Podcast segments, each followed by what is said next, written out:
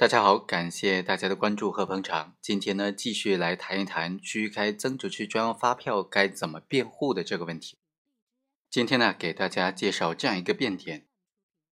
这个售票人拿着虚开的专票去抵扣税款，但是呢，抵扣税款的数额并不等同于国家的税收损失。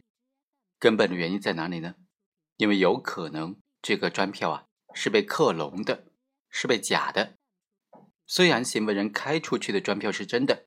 但是他开出去的专票和那些售票人拿去抵扣的专票并不是一样的。被告人开出去的专票虽然是真的，但是拿去抵扣的专票呢却是假的。在这种情况之下，辩护工作就找到了非常重要的变点了。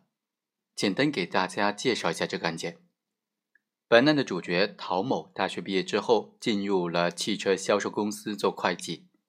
平时负责公司的增值税专发票的保管和开具。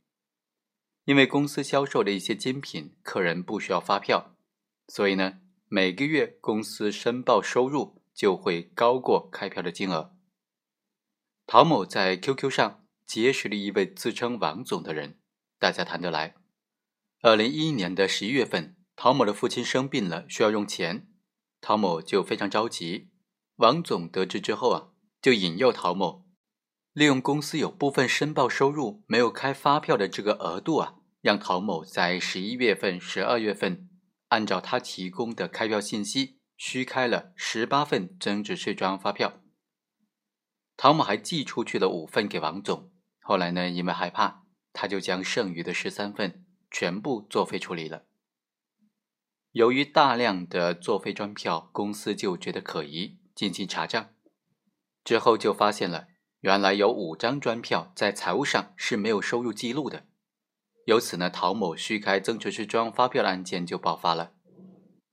公诉机关就指控陶某虚开增值税专用发票五张，虚开的税额达到三十九万多块钱。虚开五份增值税专用发票，他所虚开出来的这些发票呢，已经被五家企业。用于抵扣税款三十九万多块钱，公诉机关建议法院在十年以上十五年以下量刑。一审法院就认定陶某成立这个虚开增值税专用发票的罪，认定虚开的税额三十九万多，国家被骗取的税款也是三十九万多。根据最高院出台的《关于适用全国人民代表大会常务委员会》。关于惩治虚开、伪造和非法出售增值税专用发票犯罪的决定的若干问题的解释啊，一审法院认为，陶某的行为属于有其他特别严重情节的情况，于是，一审法院判决陶某有期徒刑十年，罚金五万块钱。很显然，在这个案件当中呢，虚开五份发票，他虚开的税额是三十九万多块钱，被抵扣的税额也是三十九万多块钱。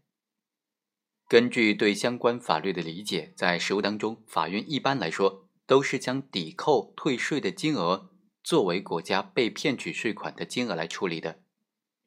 所以原审法院才会认为本案国家被骗取的税款数额达到了三十九万多块钱。根据前面所说的那个司法解释，虚开税额款项达到五十万元以上的，就属于虚开的税款数额巨大，因为虚开增值税专用发票。导致国家税款被骗取三十万元以上的，